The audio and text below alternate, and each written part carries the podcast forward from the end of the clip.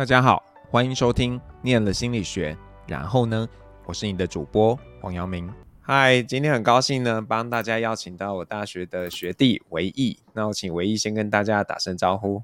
嗨，大家好，我是维毅。那我是毕业于台大心理系 B 九零。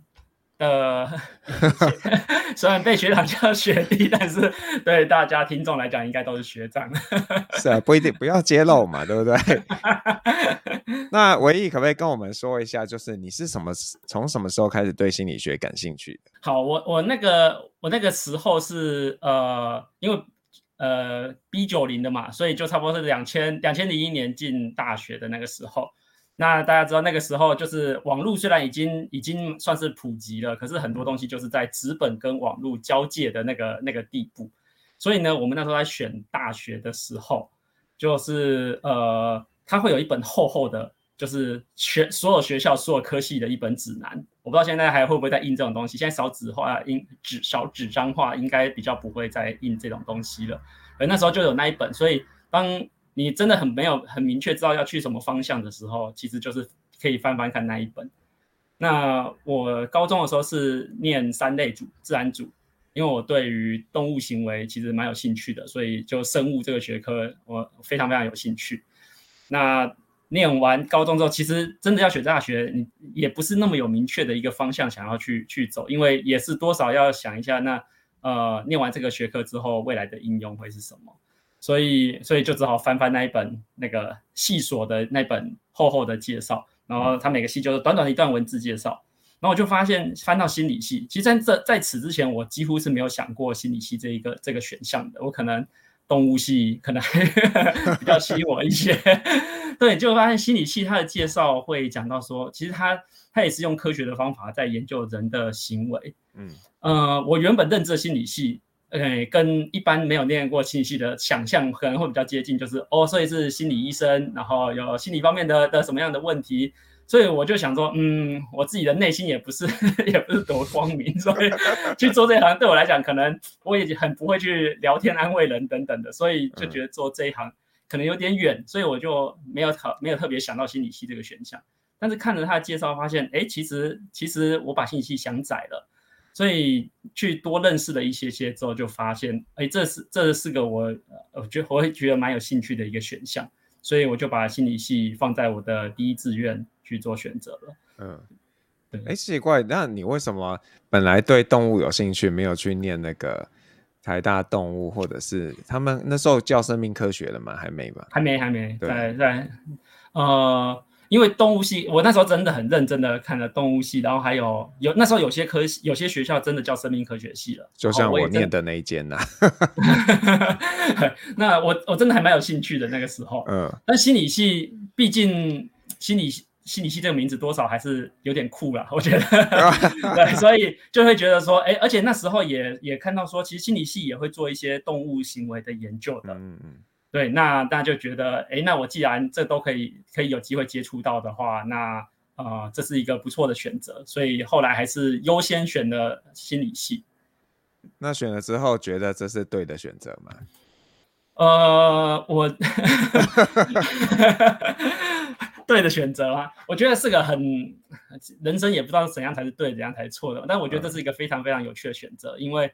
后来发现，其实心理学，我进去念了之后，发现心理学它其实是一个很科学化研究的一个一个学科，尤其是越现代的，跟古时候弗洛伊德那个年代的的研究，可能都还是比较直化一点。但是后来其实很多的量化的研究，那个论文的生产，其实都可以看到它有一个标准的一些大家公认的科学的所谓的流程在走，所以它其实是一个很很科学的一个一门学问。那让我就接触到了很多跟怎怎样。嗯，怎样分析数据啊？怎样做研究啊？等等这些方面的的的的内容，而且也让我更更了解到，其实要研究人的心理跟行为的角度，其实有非常的多种。那因此也那时候我们是有七类组，大概就是社会心理学啊、生理心理学啊等等的，所以就我觉得是一个蛮蛮不错的一个选择。所以呃，后来我的研究所也就是继续往这条路走下去了。所以是你是念哪哪一类的啊？我后来选的就是社会心理学，因为延续着对动物的行为有兴趣这件事情。这个不太合理吧？如果你对动物应该是要念身心啊，不是吗？其实我那时候还有一个很着迷的内容是演化，演化论。我觉得演化演化学是一非常非常有故事性的一个一门学科。嗯，然后我就发现，哎，其实心理学就人其实也是一种演化而来的一个物种。那心理学里面也的确有一有一门叫做演化心理学嘛。对啊。那那人的演化的自然环境其实就是一个社会的一个场，哦、社会就是人的大自然这样的概念。嗯所以，呃，我对人社会心理学这块，就是人如何在社会中跟其他人的互动这一块，就会很有兴趣。嗯呃、那我要故意再再为难你，嗯、那你干嘛不选徐家老师？那时候徐老师应该还在台大嘛？徐家老师嘛，是没错。哎，他是比较，他是他的确是很生理心理学，但是而且他也他也在谈演化、啊。我的印象是，嗯，呃，我那个时候进去之后，念了这么多个必修的学科之后，就发现。生理心理学真的妖兽难，真的是难的 一个。我我 我的在在大学，我是个很会很会考试的人。我不能说我很会念书，可是我很会考试。嗯，但是生理心理学真的是让我让我 栽的非常惨的一个。我非常认真在念它，可是我真的是念不起来。欸、可是你你是身心那时候是梁老师教还是徐老师教？其实我就是修到徐老师的课哦，嗯嗯嗯，OK，对，所以就是发现，就是各个学科都接触了一下之后，发现，嗯，这门有点难。结果很不幸的，后来整个世界的发展，整个心理学其实还蛮往生理心理学前前进的，就是社心也在讲社会生理心理学，嗯，任何方面那个行为学也是，那个那个什么行为经济学也开始要走上那个大脑啊这些的。也对，不过 在呃，应该这样说啊，就是说在身心领域可能会分大概两三类吧。嗯、一个还是做动物 model 嘛，嗯、就是比较传统的这个生理心理学。嗯、那一类就会是跟会有药物的部分，嗯、神经传导物质。嗯、那另一个可能就是你刚刚提到做脑神经的。嗯，对啊，所以嗯，对，所以但但但是我觉得大家。毕竟，如果都在讲一些比较比较概念性的东西，就是社会心理学已已经衍那个衍生出很多的概念，发展了不少。所以大家现在很多人会做的方向，会生理是生理心理学是一条可以让社会心理学更更广的一条路。所以也是很多很多学者就开始陆续都投向这一这一块上面去了。那你有你有念博士吗？没有，我做的是念到硕士。我后来去荷兰念那个荷兰的阿姆斯特丹大学念社会心理学硕士。嗯嗯，怎么会去到那里啊？呃，当然一开始在申请国外学校的时候，都还是就是美国会是最主要投的一个一个地方。那呃，但是同时也会看了一下，因为平常也都有在接触一些论文，所以也会看一下，哎，自己平常会读到论文的作者，他都他会在哪些学校。所以也有投一些欧洲的一些学校。那荷兰还有特别特很很特别的是，荷兰人的英文非常的好，好的简直跟母语一样好。嗯、所以所以他们会有很多的那个可以可以接受外国人的那个学程。对，所以也就有投了一些荷兰的学校，那就运气也很好，就有录取到了这一间。然后毕业之后就有在那边工作吗？还是你就回台湾找工作了？我毕业之后，其实其实我那时候对于走学术路线是很有兴趣，嗯，所以就很想要继续继续申请博士班。对，那毕所以毕业毕业的时候，那时候就有在准备投一些博士班，结果投出去的结果，其实我那个那个时候就开始面临到呃资源越来越不足的这种问题了，就是呃不知道学 长有没有看过一个一个曲线，就是。呃，一条线是每一年毕业的博士生哦，然后一个是每一年增加的职缺数，完全不成比例，非常非常的可怕。嗯，对，所以那个呃，那时候申请博士班也不是到非常非常顺利，因为只有申请到没有奖学金的博士班。哦，OK。那呃后来我自己是评估说，如果说呃。未来当就算你真的走上学术这条路，其实你也是要、嗯、是要去申请计计划才会有经费才能做研究。嗯、那这其实这些过程都是多少都有点反映出来，这个这个领域要抢到钱的竞争有多激烈。嗯、那因此后来我自己又看到那条那两条曲线，所以我自己评估就想说，如果我真的不是在这个领域的神人等级的话，嗯、我可能可能到时候未来会非常的辛苦。我的神人等级就是。呃，学长应该也也不知道有没有认识，就是像我跟我差不多同辈的，像是呃师大的吴志文，然后还有还有中研院的张仁和等等的，这些都是非常非常神人等级的。这个 我就觉得哇，我我距离他们的距离这么的遥远的话，嗯，那未来我就算真的硬走了学术这条路，嗯、可能也真的会非常非常的辛苦，所以就就后来就决定出来找工作了。对，可是念了社会心理学，如果以台湾的市场，你你会不会觉得有点慌啊？嗯、就是说，哎，到底我可以找什么样的工作？还是你会觉得，老子什么都会，来吧？啊，真的是蛮慌的。我觉得心理系的每个人普遍的焦虑，应该就是我到底未来要做什么？嗯，然后每次问学长姐这个问题呢，得到的答案就是都可以呀、啊，我们就是很广啊。咋盖弄安呢？所以就那。后来，后来也是呃因缘际会让让我接触到了市场调查这一块。嗯，那对啊，台湾也有几蛮多的市调或是民调的公司。对，所以呃后来因缘际会就去了市调公司。那其实，在市调公司或是民调公司，有蛮多心理系毕业的同学也都是在这样子的公司里面工作。嗯，因为工作性质真的算是类似。像我们常见的市场调查，可能也是要针对客户的问题去设计一份问卷，然后去收集资料，最后做分析出报告。嗯，所以跟做一个心理学的研究调查，其实会蛮类似的。所以就这样子又再一次的误打误撞进到了市调的这个领域。嗯嗯。然后呢？后来？然后就嗯，后来其实我我加入的公司是凯度，就是 Kantar。那 Kantar 在每年的呃，一些有有办那个大学，哎，不对，就业博览会的学校也都会有去摆摊。那我们是，我们这个部门叫做 World Panel，也就是 Kantar 的 World Panel。那我们的研究方法，大家听到市场调查，可能比较常想到是我刚刚说的那一个逻辑：客户有一个问题，然后我们设计一个调查问卷来去用质化或量化来去研究。那这是所谓的 Customized Research，就是是客制化的一个调查。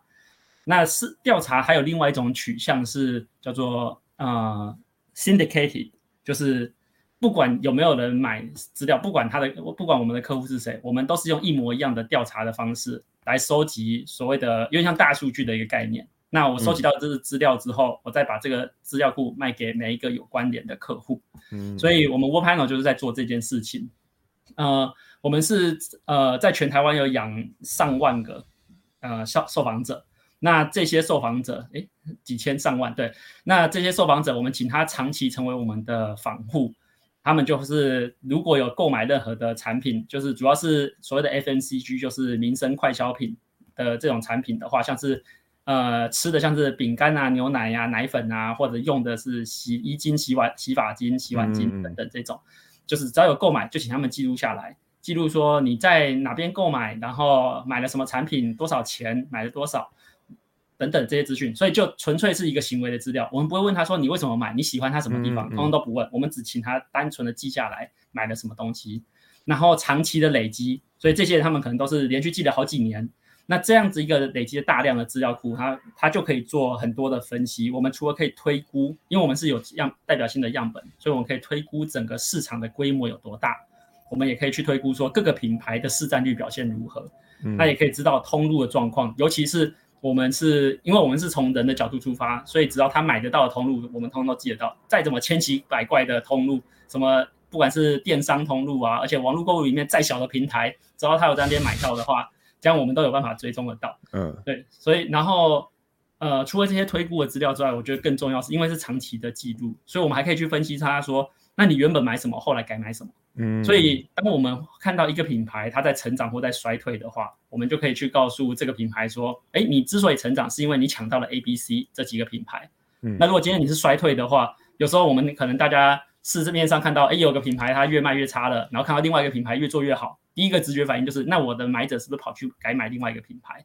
嗯，可是有时候我们分析出来不一定是这个样子，有可能你的品牌衰退是你的品牌衰退的问题，但是但是它的品牌成长是另外一个因素造成的。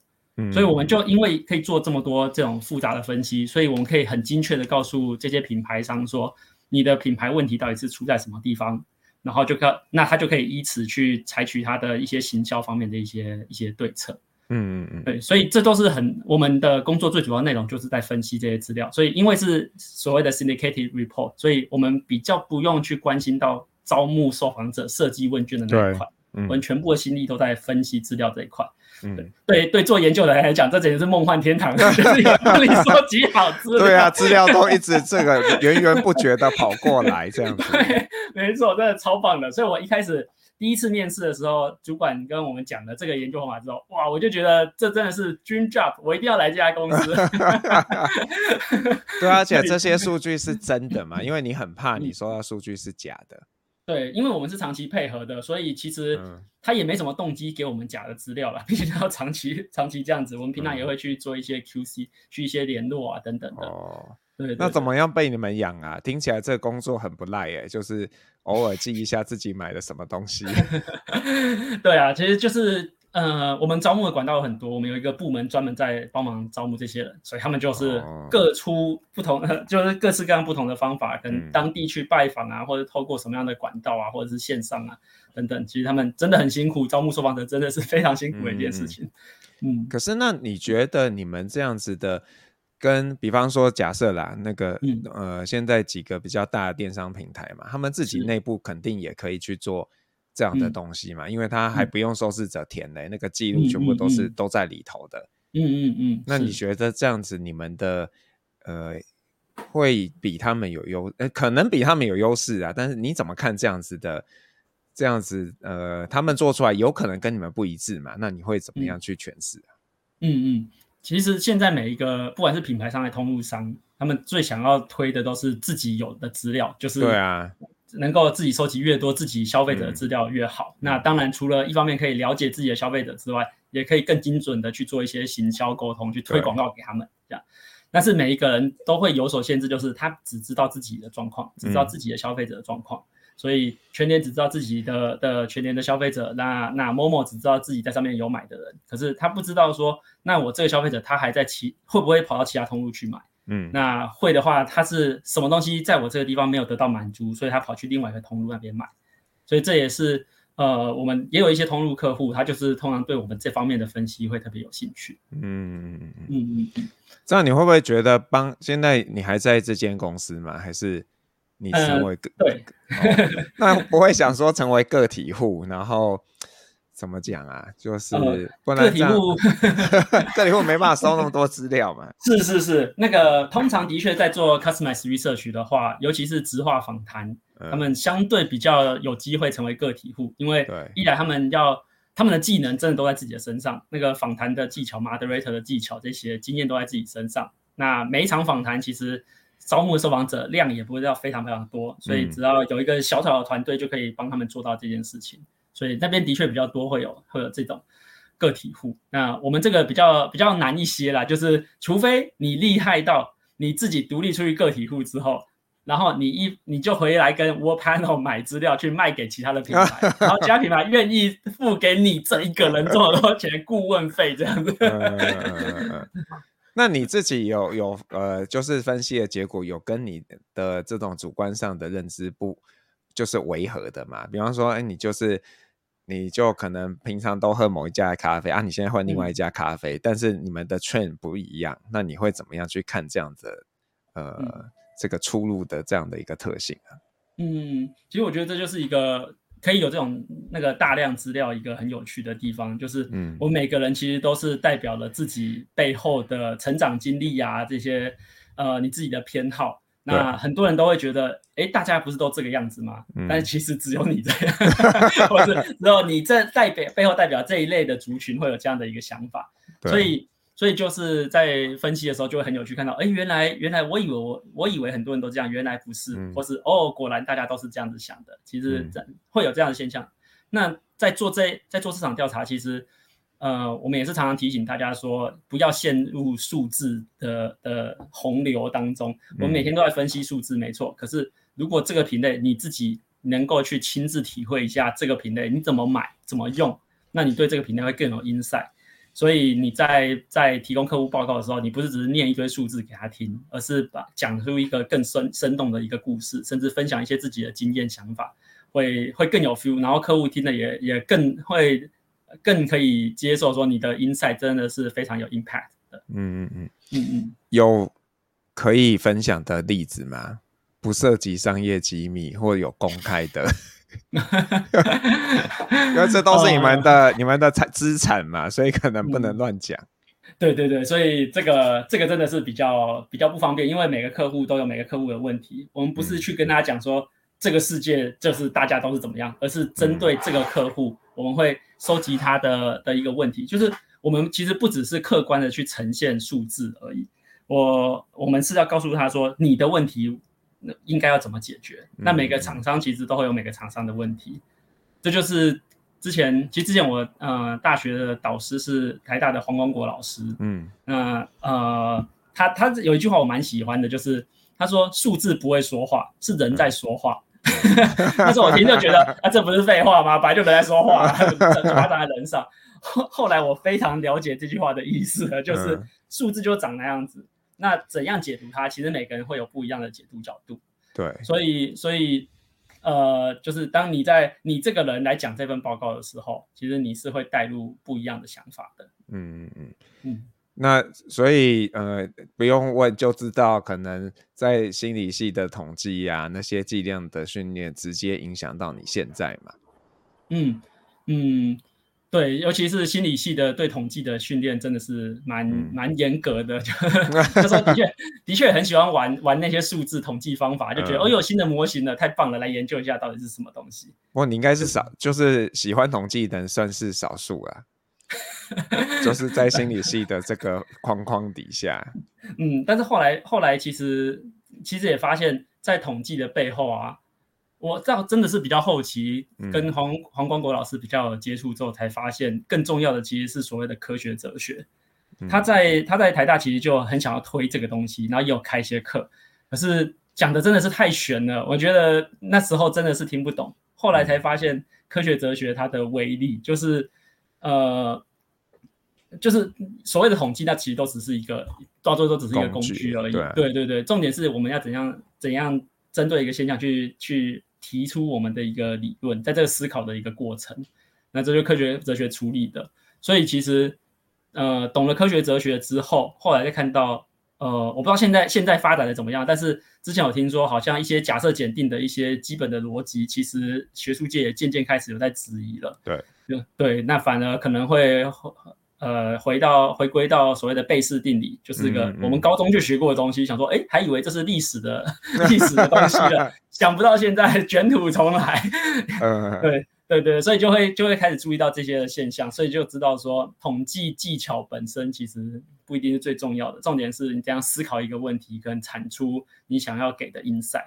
嗯，那那你觉得你后来去念社会心理学这件事，对你现在在做这样的市场调查？它会有什么样的一个影响？嗯，我觉得是比较熟悉在资料里面去做分析吧，因为心理系、嗯、心理学只要念到硕士班，应该很多都是要分析很多很多的资料。嗯，那你可能有一些有一些假设，然后一个一个去验证来，来来做出一个一致性的一个故事，让你整篇整篇硕士论文有一个故事性。那我们现在现在的工作也是，不管是 Customize 的研究还是我们 Syndicated 的研究，都是有非常大量的资料要去跑分析。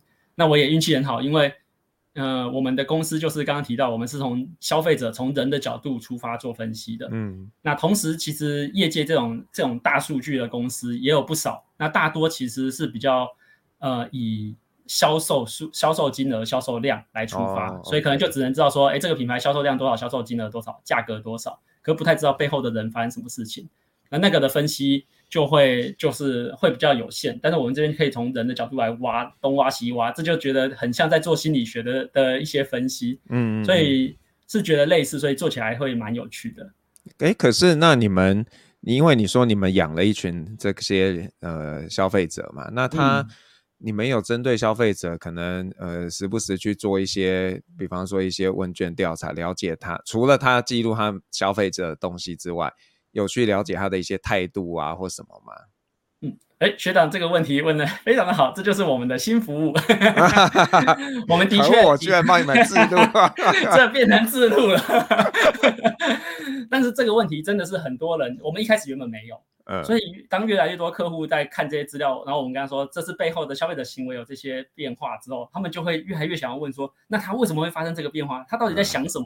嗯、对，所以难免到时候就衍生出了这些这方面的服务，就是有就会设计一份问卷，然后去问这些人这样子。嗯、OK，嗯嗯嗯，对，因为因为你刚刚在强调你们是以人为主体的时候，我就会有这样的好奇啦。那嗯，只能说可能如果少了这个部分，嗯，就会就可能还是有一点搭不上线啦。但是如果有这样的话，就会比较明确一点。嗯，就会有一种好像没回答完的感觉。嗯、那以往客户的做法可能就是，那就去找其他的 customized 的、呃、agency 来去做这件事情。嗯嗯。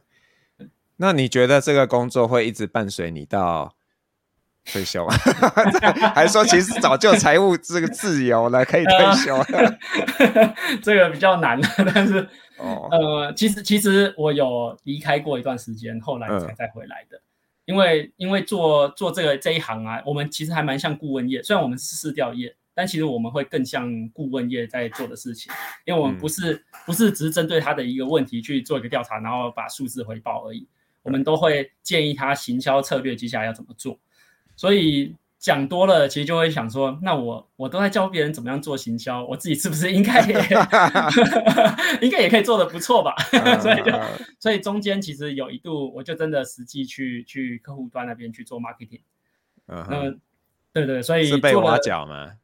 呃呃，互相啦，互相。那时候其实也是在想了。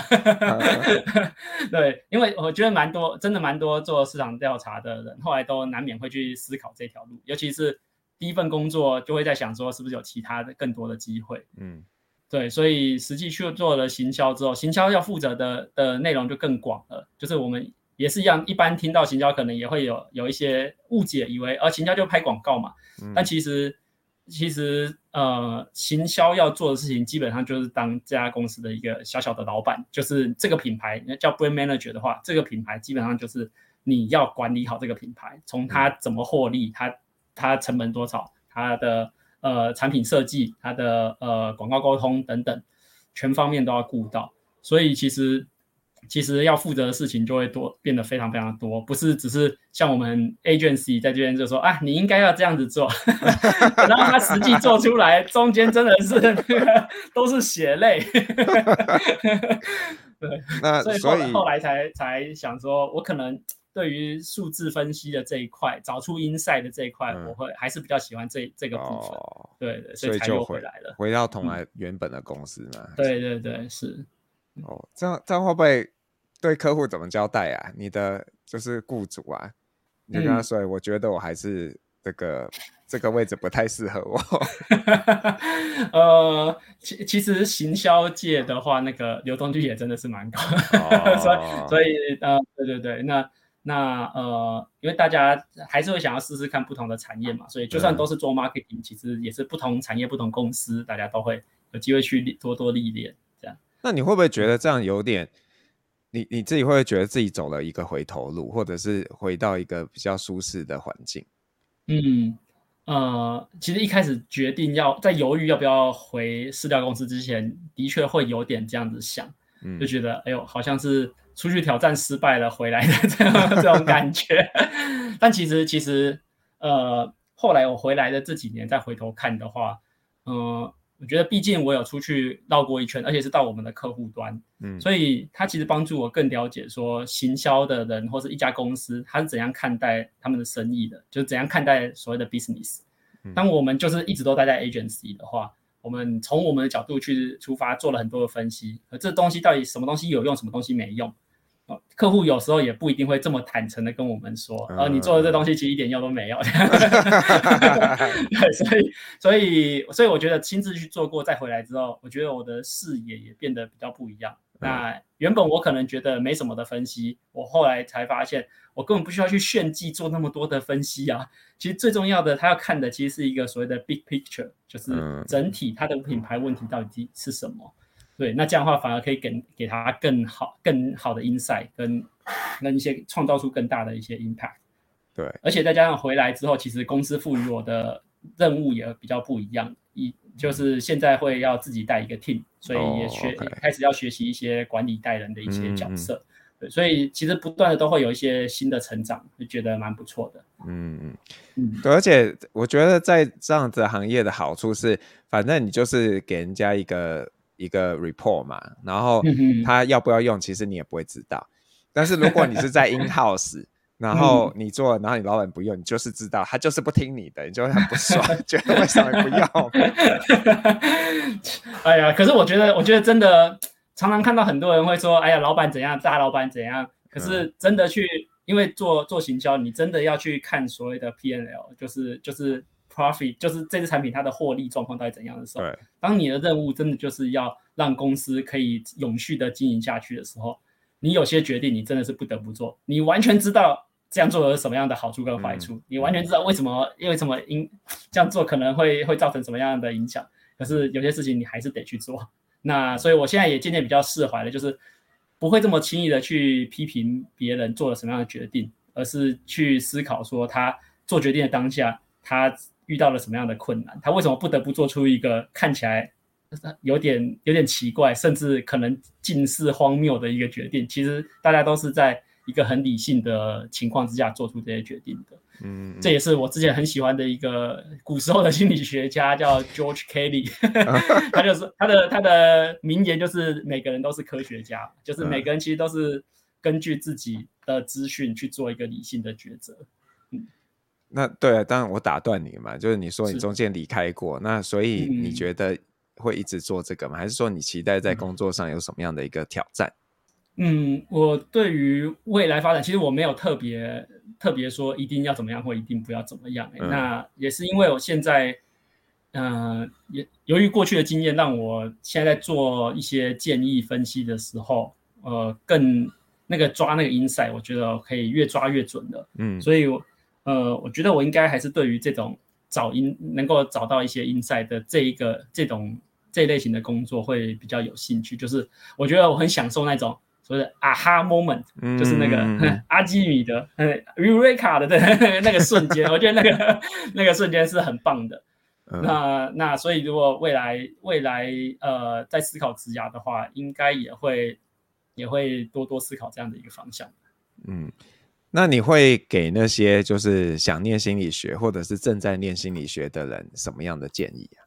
嗯、会给大家什么样的建议的话，我觉得其其实我偶尔因为心理系真的是，而且老实说，真的在大学的时候真的是蛮迷惘的，所以常常会有类似的的学校的的，就是同学啊、学长姐、学弟妹，有人想说可不可以去分享一下心理人出来工作之后的一些一些 learning，或者是回去给学弟妹有什么样的建议？对、嗯，那我后来发现呢、啊，如果只给一个建议的话。任何任何科系，我觉得通通都适用。如果只给大学的学生一个建议的话，那个建议就是学好英文。没有任何事情比学好英文更加的重要。这是我非常现实、血淋淋的一个一个经验。你现在做任何的工作，再怎么 local，你只要你只要不会英文，你成长发展的的那个是会受到限制的，是会有瓶颈的。对，而且现在观察到世界上那个区域整合的现象，其实最近这过去五六年来，我觉得是越来越明显的。所以你可能在意想不到的情况之下，突然间你就要跟所谓的 regional 的一些外国人要去做沟通。所以我觉得未来如果不管你要走学术、要走工作、做任何事情，英文我觉得绝对是第一优先要务。这个是我我之前其实，在念书的时候，我完全不这么觉得，就觉得说，哎呀，我中文用的好好的，为什么都一定要学外国的东西呢？后来发现不是，全世界都在学英文，大陆人也在学英文。你对对，所以这是很 general 啊。第一第一个一般的建议，嗯，那第二个是我觉得，呃，探索自我是一件非常重要的事情，因为很多我们平常都觉得啊，我自己大概是一个怎么样的人。可是当你实际去工作之后，你会发现自己可能会展现出你自己都不知道的一面。你遇到困难的时候，遇到挑战的时候，你的反应，这种事你真的遇到之前，你可能很难想象的。所以，我们有时候看一些，不管是看新闻，就说，哎，那个人怎么失言了，怎么这样讲话，或者我们看历史人物，哎呀，那个人怎么做出那么蠢的决定等等。嗯嗯。但是，其实你没有工作过，你都不知道自己是个怎样的人。那我刚好运气比较好，之前我有在负责公司的面试，所以我有机会看到一些大学毕业生或者是硕士毕业生来面试的状况，就是大家都觉得，哎、嗯，面试是应该是一个完全准备好的一个场合，但是你会发现，就算是这么简单，一直坐在那边讲话，被问了一些你回答不出来的问题的时候，就是那个整个慌乱然后乱讲话的状况，其实非常常见。所以要怎样预防这种状况呢？就是你要在。在真的出来面对之前，你要先多多探索自己，多做不一样的事情，多了解一下自己是个怎么样的人。不管是去打工，或者是去实习，或者就算是参加校内活动，多办系上的活动等等，就在做实际做事的过程当中，你会知道自己是个怎么样的人。然后诚实面对自己就是这样的人，不要以为哦，这只是我现在我没有使出全力，等到我实际工作的时候一定会变得更厉害的，真的不会，你就是这样，所以你要改，你就只能现在开始改。好残酷啊，学长！这。我都是血淋淋的教训啊！我原本真的真的，我觉得大学的时候真的会以会觉得说啊，这些大人都是呃都是没什么没有这么厉害的，我一定可以做得更好。但是事实上真的不会，他们其实都是在在职场已经打滚过很久了，他们也是不断的在遇到挑战、遇到困境，在在挑战自我的。嗯，我觉得我如果是老板，我一定欣赏这样的员工哎、欸，就是总是会。替老板去思考，就说啊，你一定是有你的原因，所以你这样做的。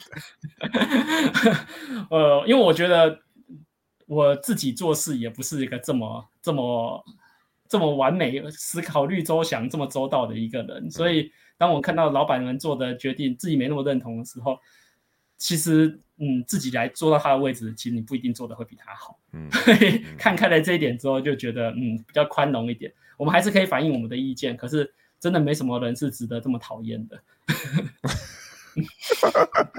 太棒了！那有没有什么刚刚你没有讲到，然后你觉得还想跟大家分享的？嗯，哎、欸，其实有一个是那个，我觉我在去年的时候受到一个很大的震撼，就是、嗯、呃，就是学学长，你原本在在有问到说，心理学对于我们工未来工作什么上面有什么样的帮助？嗯，那呃，我觉得我跟大家 前几集的一些人，其实也多少都有提到，实际直接的帮助真的是不太有。我不可能，我不太可能说我学了这个理论，然后就是哦，所以所以比如说行销心理学发现人都喜欢，呃，红色是几个警戒的颜色，好，所以我就是 logo 设计就要怎么样红色，没有没有，这个这种这种都太不够扎实的根据，所以心理学理论直接应用是是有限。可是呃，我觉得因为比较。尤其早期一点的心理学家，其实他们在探讨的问题都是人要如何在这个世界上，就是所谓的成为一个人这样的一个一个过程。嗯，那呃有一些理论，像去之前大学时候有学过叫做成长心态的这个这个东西，就是人的心态分成两种嘛，一种叫成长心态，一种叫做固着心态。那成长心态就是相信人的能力是会成长的，固着心态相信人的人人的能力是不会变的。嗯，然后。就就大概概念是这个样子，所以大学的时候听完就觉得，呃，这简单，考试也会写，简单简单啊，摘了没什么。可是当你实际出来工作，工作之后会遇到非常多的挫折跟挑战，尤其是挫折真的是蛮多的。嗯、那呃，在尤其在前两年，我觉得呃，人也差不多到了三十几岁，快四十岁的阶段，嗯，呃，挫折会越遇越多。在这个时候呢，我又偶然翻到了《成长心态》这本书。这时候我就不是课本上读到小小的一段介介绍而已，而是真的去实际去读这个人写的完整的一本书。后来才发现，哇，这个力量真的是非常的大。这两个心态，它背后，它除了刚刚讲到那两个基本的定义之外，它展现出来如何解读这个世界，如以及如何去因应你的挫折，如何看待这些挑战，那个角会给你一个全新的角度，然后让。我觉得它带给我很大的力量，简直像宗教一样。就是有些人是靠着宗教信仰来给自己力量，那我个人比较没有宗教信仰。可是我看了那本书之后，我觉得它让我在一个很低潮的时间，让我每天都还有力量可以起床面对工作，打开 email，处理处理这些事情。所以，呃，我会蛮蛮建议说，大家如果在心理系的学生啊，如果念到什么有趣的心理学理论。那你看着觉得，哎，真的有打到你的心，不要只看课本上面的简短的简介而已，实际去读一下那本书的的著作，那其实你会看到他的整个完整的思考，跟他怎样应用出来。那呃，我相信有朝一日，当你在人生真的遇到什么样的挑战的困惑的时候，他也许会在不经意的时候，就是冒出来拉你一把。所以我现在到处跟大家推成长心态。我带我带的 team member，如果工作做到很挫折，我也我去今年年初就是送大家一人一本。哦，哎、欸，现在很像 他们会叫什么成长性思维，嗯、就是有有一个这样的一个说法了。对对对，对啊、那。对吧？所谓的成长性思维的话，其实有些我我看到有些有些企业，他可能就会觉得，哎呀，我最喜欢成长的企业就是要成长，所以大家都有成长性思维，就是大家要努努力的促进公司业绩成长。但其实不是这样子的，他在讲的是更个人的，你要怎样呃面对挑战，你要把它看成是让自己成长的一个机会。嗯，好，谢谢谢谢唯逸。那呃，就是如果你是 KK Bus 的用户呢，你可以听那个。唯一要帮大家点的一首歌，那就请唯一介绍一下，然后告诉我们为什么啊？你也可以跟大家介绍一下那个你原本想点的。是的，因为因为我是个很喜欢看书的人，但是我不太听音乐，就是有有这样的明显的倾向。我休闲时间是比较比较少在听音乐的，所以这这个问题的确让我苦思了很久。所以就 原本是想说，好吧，那我就要来那个，因为我有两个小孩，所以。所以那个我要来那个报复一下社会，我想要点的是之前很有名的 Baby Shark，就是让大家体会一下爸妈每天听这首洗脑歌的痛苦。但是但是后来后来我的确这几年有听到一首歌，我还蛮喜欢的，蛮重复听的，就是 Avicii 的 The Nights。那他的歌词的大概也是说，呃。就是有一天你还是会离开这个世界，所以所以还是要让自己呃做一些值得自己纪念的一些事情，嗯，所以我觉得还蛮呃听了之后蛮感动的啦。就是他也不是说要及时行乐什么的，但是你就是要做一些那个让自己觉得不负此生的一些事情，所以就是介绍给大家，希望大家会喜欢。好，谢谢唯逸，谢谢，拜拜，谢谢，拜拜。我是黄耀明。我们下次见喽，拜拜。